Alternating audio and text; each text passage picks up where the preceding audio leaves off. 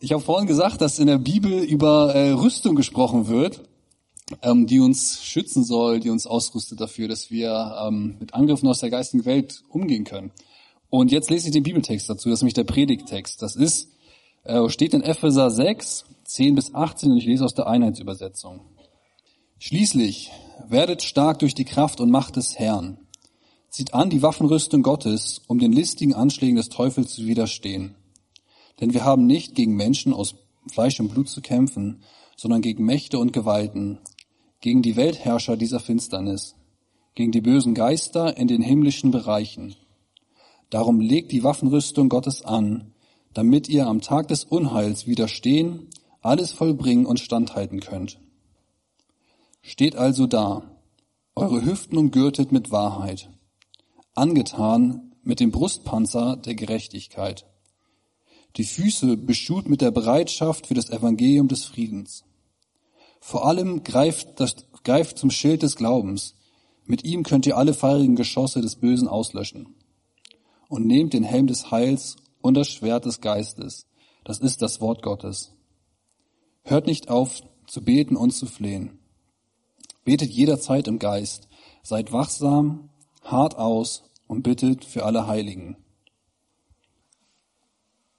Ihr Lieben, wir sind in dieser Reihe noch ziemlich am Anfang zur geistlichen Rüstung, die Gott uns gibt.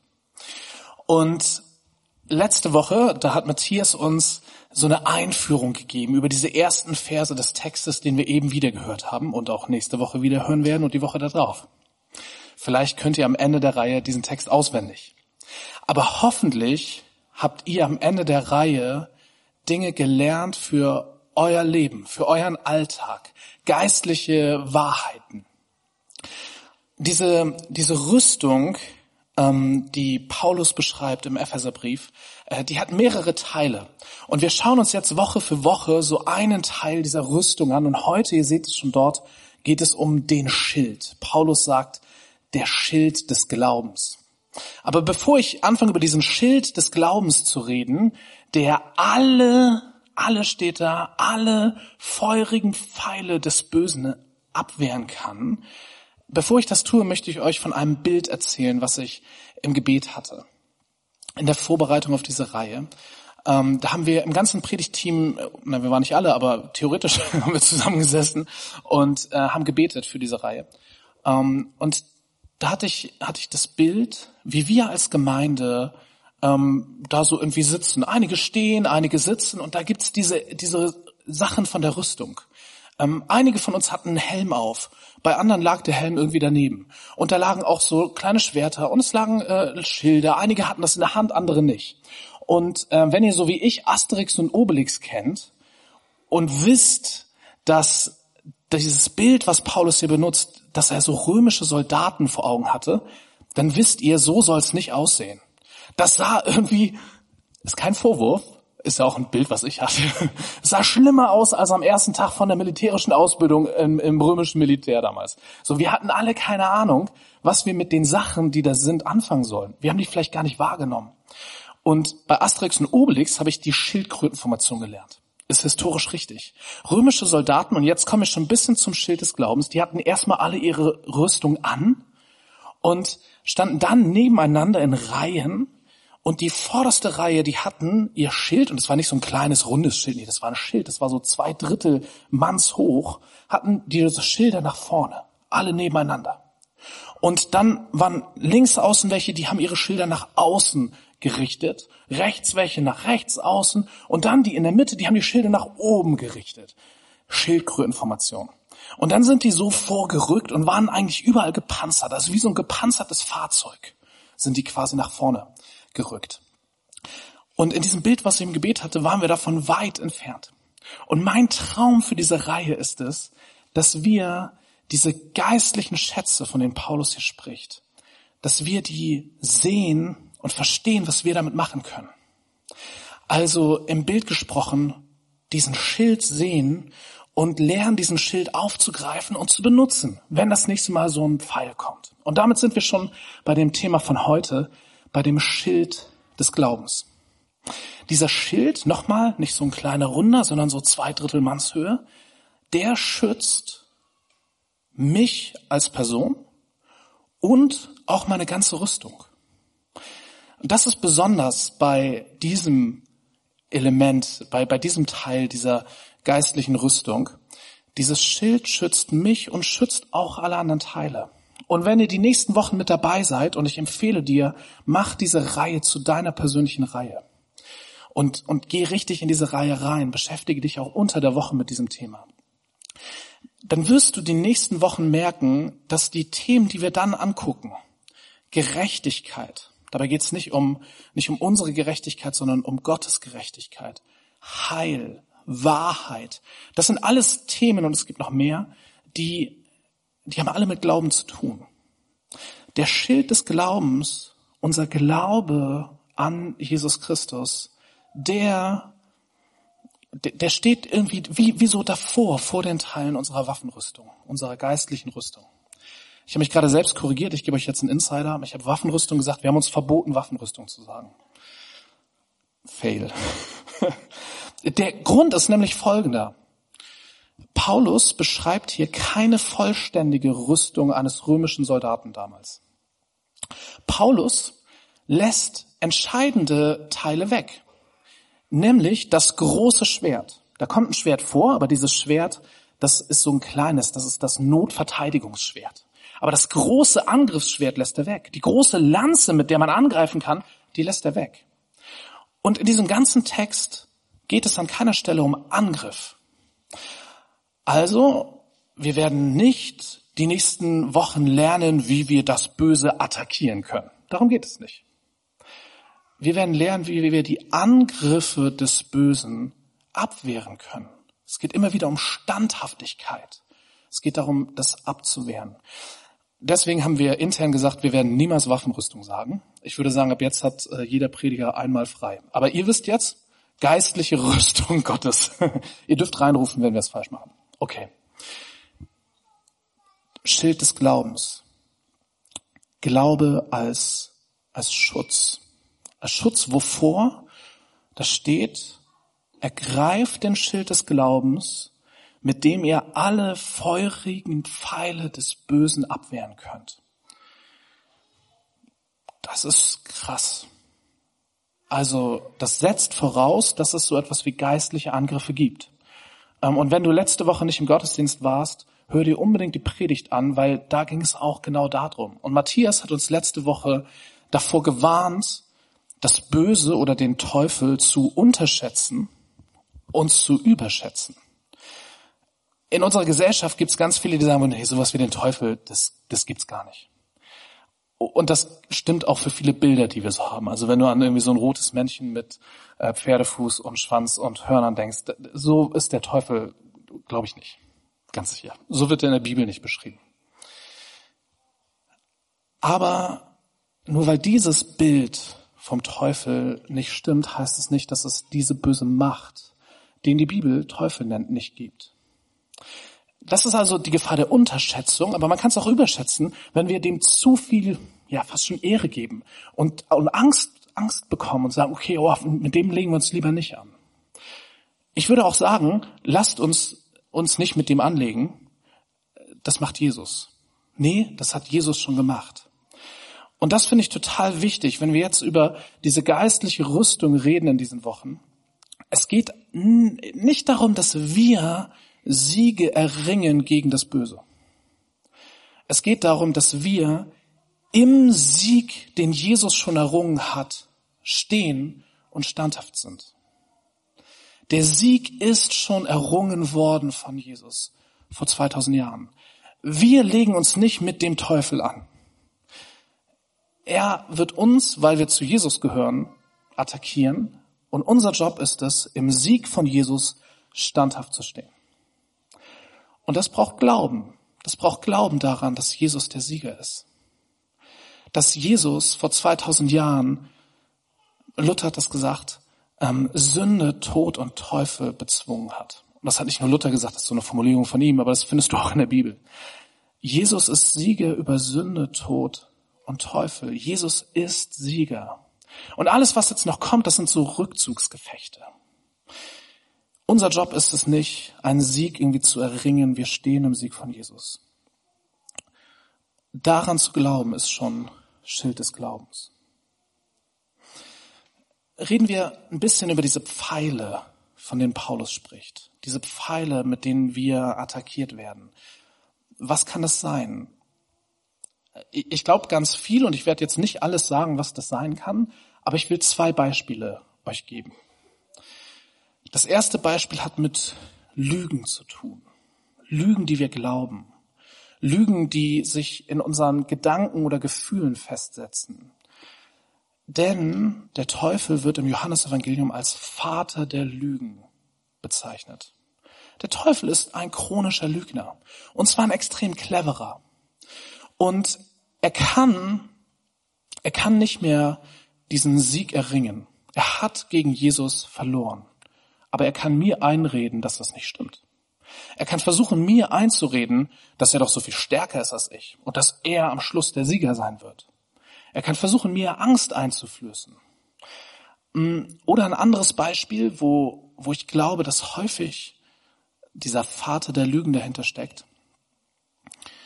Mm, viele von uns denken zu schlecht von sich. Und zwar in geistlicher Hinsicht. Viele von uns denken, ich bin, ich bin es nicht wert, ich bin nicht würdig, Gott unter die Augen zu treten. Was soll Gott mit mir schon anfangen?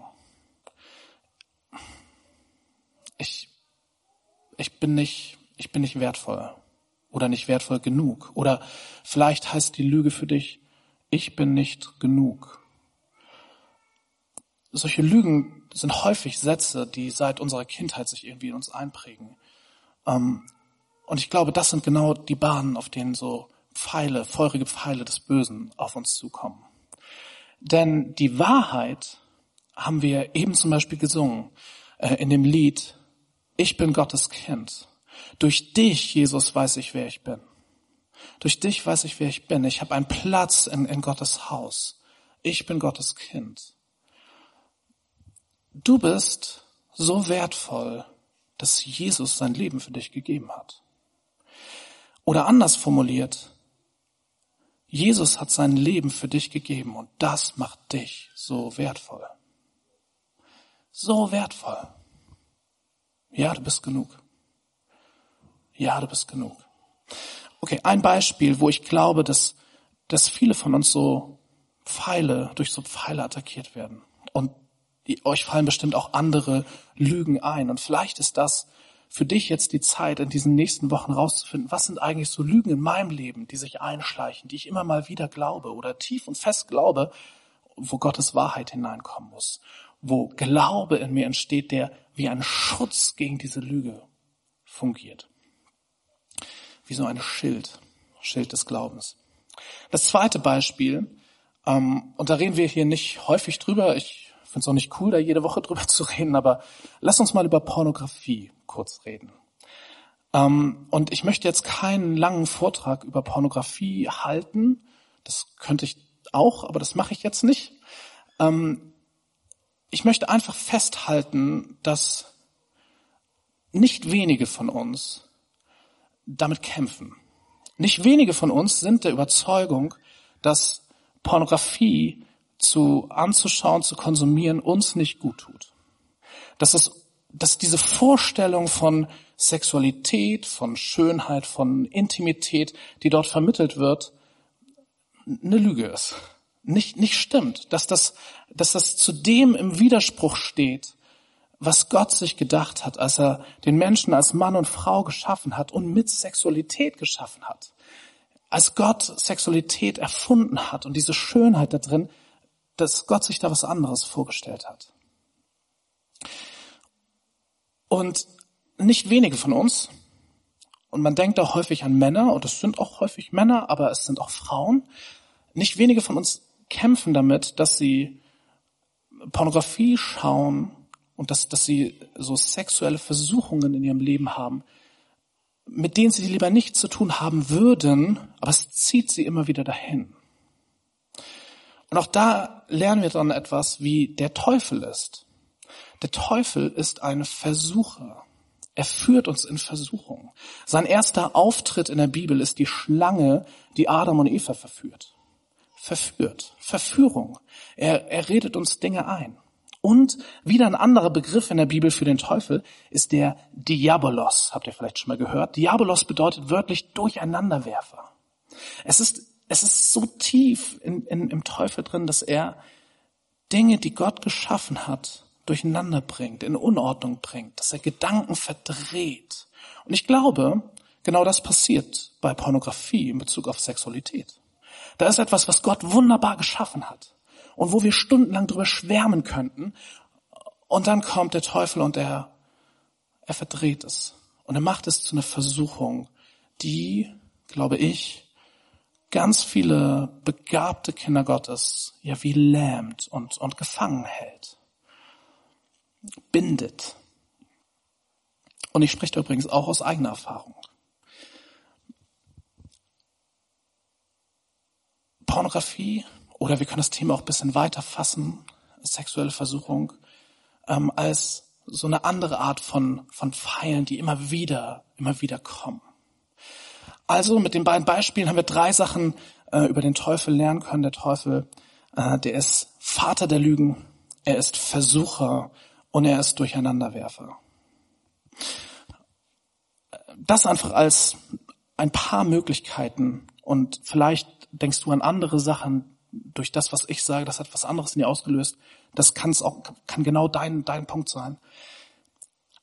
Diese Pfeile, mit denen wir irgendwie attackiert werden. Reden wir jetzt über den Schild. Den Schild, von dem Paulus sagt, dass er alle feurigen Pfeile des Bösen abwehren kann. Oder genauer, dass wir mit ihm alle feurigen Pfeile des Bösen ablenken können. Äh, das, was in der deutschen Übersetzung äh, mit alle übersetzt ist, heißt im Griechischen wörtlich alle. Da steht alle. Da steht nicht die meisten, da steht alle. Und ich würde mich gar nicht trauen, das zu sagen, wenn es da nicht stehen würde.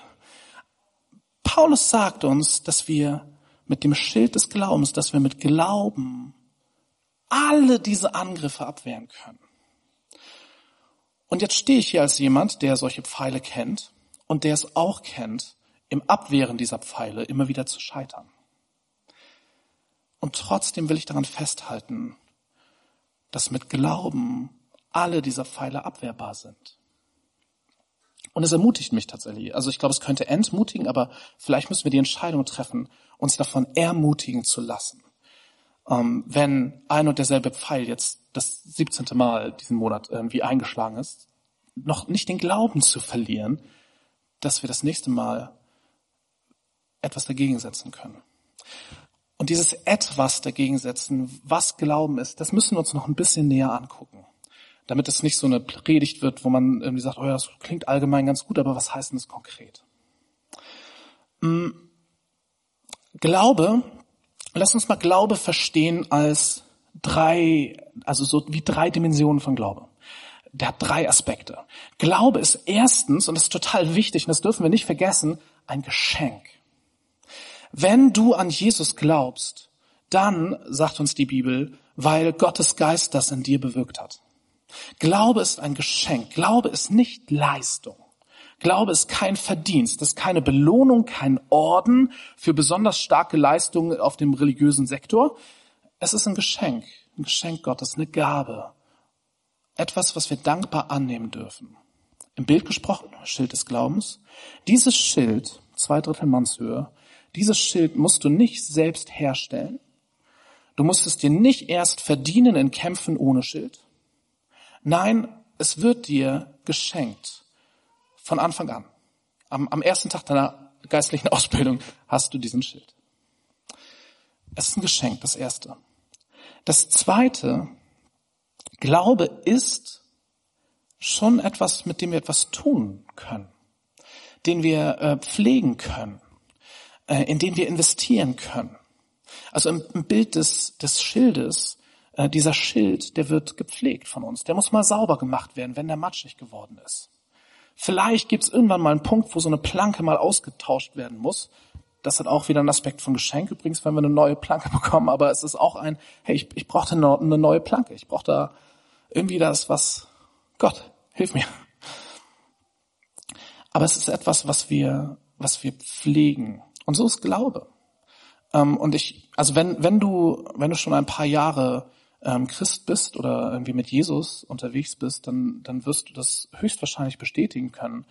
Ähm, es, bei mir, ich sag's mal, bei mir ist es so, es gibt Zeiten in meinem Leben, wo ich in mein Glauben investiere und merke, wie er irgendwie stärker und größer zu sein scheint, wie es irgendwie geistlich funktioniert, wo ich Zeit mit Gott verbringe, wo ich in Gottesdienste gehe, wo ich mir vielleicht, aber das ist jetzt mein Stil, auch mal auch mal Bücher durchlese, ähm, aber vielleicht hast du einen ganz anderen Stil dazu, ähm, wo ich christliche Gemeinschaft habe, mit anderen Christen rede ähm, und wo ich wirklich versuche im, im, im Glauben zu wachsen, so geistliches Wachstum ganz bewusst angehe.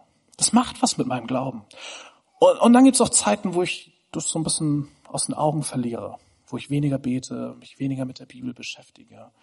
Ähm, genau, das ist, ich nehme an, die meisten, die seit ein paar Jahren Christen sind, kennen das. So wie man diesen Schild pflegen kann, kann, können wir auch unseren Glauben pflegen. Aber, und das möchte ich jetzt nochmal betonen, das erste und wichtigste ist, es ist ein Geschenk. Es ist ein Geschenk, aber trotzdem können wir den irgendwie, das irgendwie pflegen. Und dann das dritte. Das dritte ist, dass man sich entscheiden kann, etwas zu glauben. Und das ist nochmal ein neuer Punkt. Im Bild gesprochen, das ist die Entscheidung, den Schild aufzunehmen und die Entscheidung, ihn dort hinzustellen, wo gerade Pfeile auf mich geschossen werden. Das ist eine Entscheidung. Ich kann mich auch entscheiden, das nicht zu tun. Und bei dieser Entscheidung, da möchte ich einen Moment bleiben und das wieder an den Beispielen machen. Eine, eine ganz effektive Möglichkeit gegen diese Pfeile, diese geistlichen Angriffe ist es, und da wird es auch in den nächsten Wochen immer mal wieder darum gehen, ähm, dass wir uns anhand von Bibelstellen Gottes Wahrheit immer wieder bewusst machen. Und es ist ja häufig bei diesen Angriffen so, sei es bei dem Beispiel Pornografie, sei es bei dem Beispiel, ich fühle mich nicht wertvoll. Das passiert ja nicht nur einmal, sondern ist ja etwas, was immer und immer wieder passiert. Also nehmen wir dieses, dieses ich fühle mich nicht so wertvoll Beispiel. Das wird mir ja immer wieder so gehen, dass ich mich so fühle, dass solche Gedanken hochkommen. Und dann bedeutet es, mich zu entscheiden, den Schild hochzunehmen, dass ich eine Bibelstelle parat habe, die ich dagegen setze. Ähm, mir kommt spontan aus dem Alten Testament, ich habe dich je und je geliebt, du bist mein. Das sagt Gott. Und dass ich, wenn ich wieder merke, ich fühle mich wertlos, dass ich das vielleicht laut, wenn es mir nicht zu peinlich ist, aber häufig bin ich ja vielleicht auch alleine, ähm, vielleicht auch, wenn es mir peinlich ist, musst du selbst wissen, aber dass ich laut sage, Gott spricht, ich habe dich je und je geliebt, du bist mein, ich gehöre zu Gott, ich bin nicht wertlos. Ich bin ihm wertvoll. Oder wie auch immer dein Bibelvers lautet, der für dich total passt auf deine Angriffe. Es kann auch eine Liedzeile sein. Ich habe vorhin mit, mit dem, äh, von, von dem Lied gesprochen. Vielleicht ist eine Liedzeile in, in diesen Liedern, die wir singen, das ist mir vorhin aufgegangen beim, bei uns im Lobpreisblock. Da steckt so viel göttliche Wahrheit drin. Es kann auch eine Liedzeile sein. Äh, das muss nicht irgendwo im, im dritten Petrusbrief stehen. Den gibt's nicht, ein Insider, egal. Okay. Das kann es heißen, diesen Schild aufzurichten. Gegen Lügen, auch gegen Versuchung in Momenten der Versuchung. Und wenn wir merken, oh, da, da ist was ganz schön verdreht, der Diabolos, der Durcheinanderwerfer in meinem Denken, dann, dann lasst uns das angehen und lasst über dieses Thema reden und, und mit dieser Haltung, Gott, was ist, was ist deine Perspektive auf dieses Thema? Was ist deine Wahrheit? Wie ist es in Wirklichkeit? Und dann noch einen letzten Tipp. Äh, da hat mich jemand von euch äh, in den letzten Wochen drauf gestoßen. Äh, wir hatten im März letzten Jahres einen Gottesdienst mit einer Predigt, die hieß Anstößig, österlich, lebensverändernd. Nur falls ihr sie jetzt nachhören wollt. Und in dieser Predigt, ähm, da habe ich diese Armbänder hier vorgestellt. Und ähm, auf diesem Armband steht eine Bibelstelle aus dem ersten Johannesbrief steht bei mir zu innen, also man kann es ganz äh, dezent in der Öffentlichkeit tragen. Da, da steht, Jesus kam, um die Werke des Teufels zu zerstören. Genau das, worum es auch heute geht.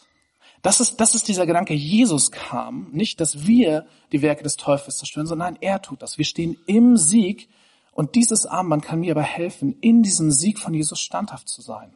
Und ich habe das damals so erklärt, ähm, oder ja, dass du dieses Armband an einem Handgelenk trägst und wenn du merkst, oh, da kommt wieder so eine Versuchung, dass du es einfach aufs andere Handgelenk wechselst und dabei betest. Du kannst dabei so eine Bibelstelle oder, oder eine Liedzeile, die für dich die Wahrheit verdeutlicht, für diese Lüge einfach für dich leise oder laut aussprechen und dich damit immer wieder daran erinnern, was die Wahrheit ist, die du gegen diese Lüge setzen kannst, was Gottes Sicht ist, die du gegen diese Versuchungen setzen kannst. Oder einfach das als einen Ausdruck des Gebetes zu nehmen, um Gott zu bitten, hilf mir jetzt standhaft, standhaft zu bleiben.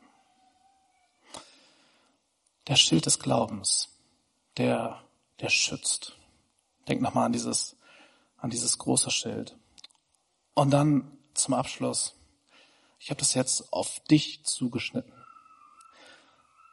Ich, ich will dir das Bild vor Augen malen. Denk nochmal an Asterix und Obelix, diese Schildkrötenformation. Was macht das mit uns als Gemeinde, wenn wir gemeinsam lernen, unsere Schilde zu hochzunehmen? Denn dieses Bild von der Schildkrötenformation heißt, ich schütze nicht mal nur mich, sondern auch meine Geschwister im Glauben, die hinter mir stehen die neben mir stehen. Ich glaube, Glaube ist nicht nur was Individuelles, sondern auch was Gemeinschaftliches. Und das merken wir hoffentlich in jedem Gottesdienst. Ich möchte beten.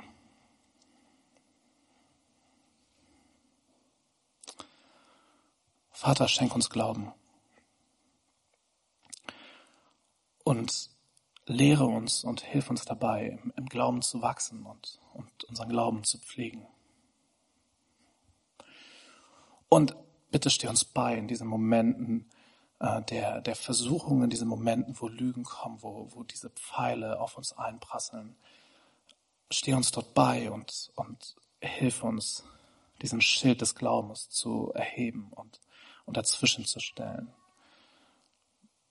Lehre uns, wie wir standhaft stehen können in dem Sieg, den du errungen hast, den dein Sohn Jesus Christus errungen hat. Vater, send uns dafür deinen Geist und erfüll uns mit deinem Geist, der uns in alle Wahrheit führt und der in Freiheit führt. Danke, dass du uns zu deinen Kindern gemacht hast, dass wir dein sind, dass wir zu dir gehören und in deinem Haus sein dürfen nicht nur als Einzelne, sondern als Gemeinschaft, als Gemeinde.